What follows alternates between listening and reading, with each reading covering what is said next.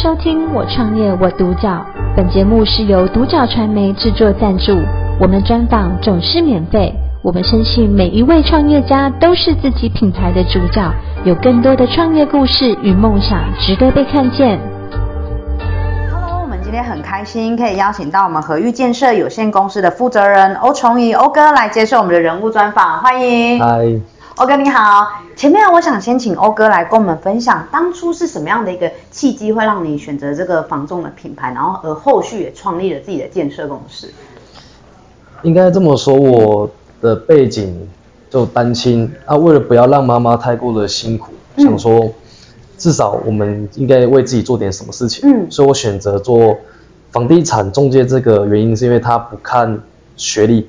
那时候我才高中，还没有毕业。哇，是。所以我我从我选这个行业来说，对我来说会比较有有一个未来跟潜力，是因为业务它性它业务的性质它没有一个收入的天花板。对，没错。然后对我来说，这种没有既没学历，然后又没经验的人来说，我我的入行是没有门槛的，他不会因为我没有学历而不收我。OK OK，所以是还没有在呃高中时期，然后还没有毕呃就是还没有毕业的时候有先去打工嘛？对。对，然后因为想说，哎，不要造成家里的负担，然后帮妈妈减轻一些压力，对，然后选择仿众这个品牌。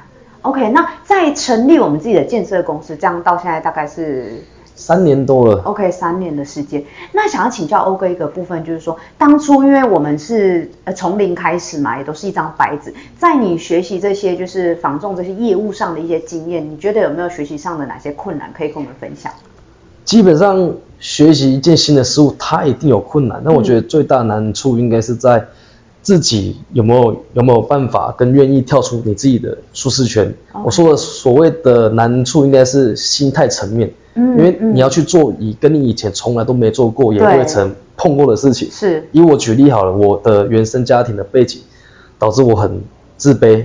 我不太喜欢跟人群接触，是。但是我们做房重的、做业务的，他必须要人跟人的面对相处，对，然后你要有自信，对，客人才会买单，才会信任你。没错，没错。所以这对我来说，与其学说学习那些专业知识难不难？我觉得最难是跨跨破自己那个心防，突破自己的心理障碍，这是这个部分是最难的。OK，就是说，在这个人与人的这个培养这个信任度上啊，然后其实是做业务很重要的一个门槛，也是一直不断做中学学中做的一件事情。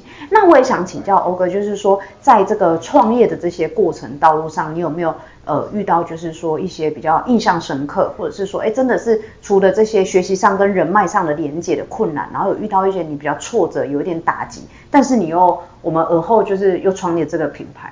的一些印象深刻的事，那我印象最深的是我在从业的某一年，嗯嗯，好不容易存了一笔钱，是。那因为那时候我本身太年轻，二十二、二十三岁，经验不足，哦、社会阅历也不多，然后也太容易去相信相信，人，就被某一个老板骗去投资殡葬用地。那这件事情造对我造成打击很大，嗯，整整七年，花了七年的时间，我才把。那笔三百二十万成功如数的拿了回来。嗯，那为什么拿得回来？是因为第一点，我觉得也是年轻人必须要去面对。你碰到挫折的第一个态度跟反应是逃避还是放弃？我是没有放弃，这七年时间我没有想要放弃，我也没有想过说这件事情就这样算了。我无时无刻没有没有不想把那笔钱拿回来。但是我要怎么把那笔钱拿回来？我第一个我必须要。足够的知识含量，怎么样捍卫自己的权益嘛？这是第一点。对。对，那我该找谁帮忙？我应该准备什么东西去保障自己的权益？OK。这七年时间刚好时机成熟，水到渠成。嗯。我才请我的法务先去提存三分之一的价金，把那块土地假扣押。执行完假扣押之后，才可以执行所谓的强制执行。那你假扣押下去的时候，你有你的条件跟筹码了，对方当然就不会避之不谈。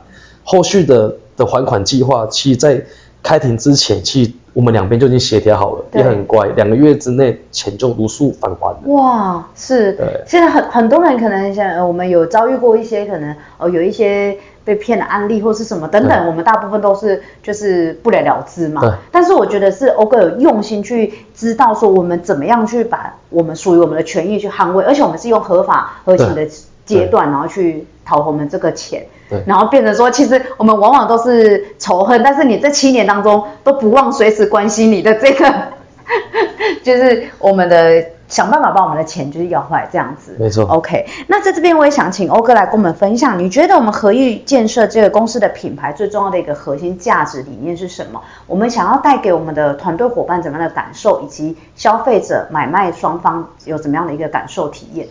我们和誉的的文化跟我们的核心思想就是尊重、感恩、热情、无私跟空杯。对。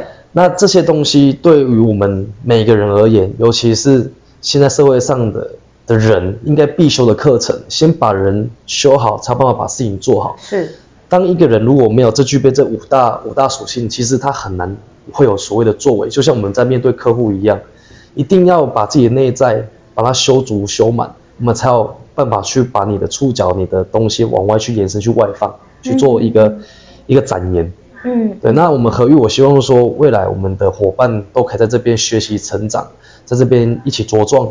那未来我们可以把我们和誉这个牌子可以越做越大，让它发光发热。OK。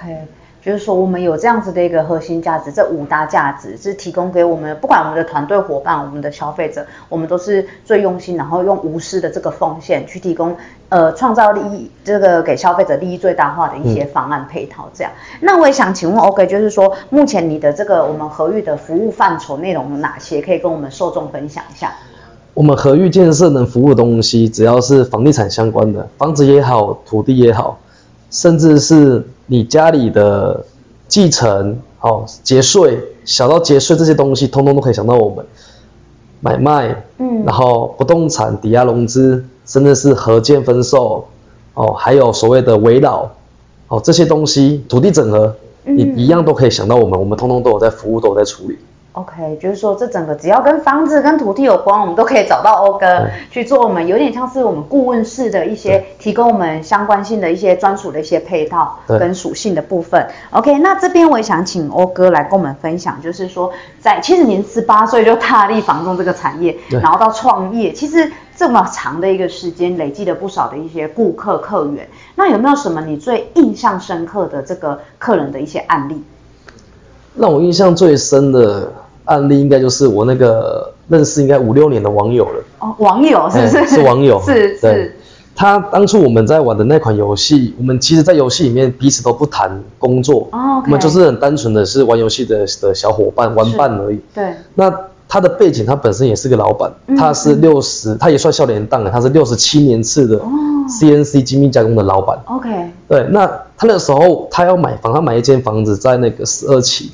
然后，以我知道是中，他要找一个中介去去看过房子，但是中介跟他说要一千九百万才愿意帮他谈，而且还要再往上加。哦。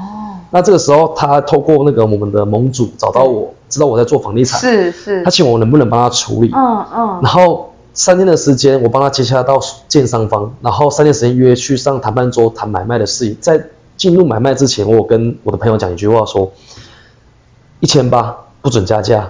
你如果敢加价，我就不卖你，我不做你，哎，我就不做你的生意。是。那谈判过程完了，也顺利买到房子，最终成交价就是一千八，我让我朋友一毛都没加到。是是。跟原先可能报的是一千九，然后又有可能还要再加嘛。对。然后其实就是我们有我们自己的一些呃方式，然后去协助到他你的这个网友。对。然后现在其实也进而成立我们呃变成我们很好的一些朋友啊，对不对？忠实客户了。对对对，他也帮你转介了很多一些顾客的。非常多啊，而且都是老板级别的。是是是，OK。那这个部分我也想请教欧哥，就是说在创立到现在的一个过程当中，从自己一个人创业到现在有自己的团队伙伴。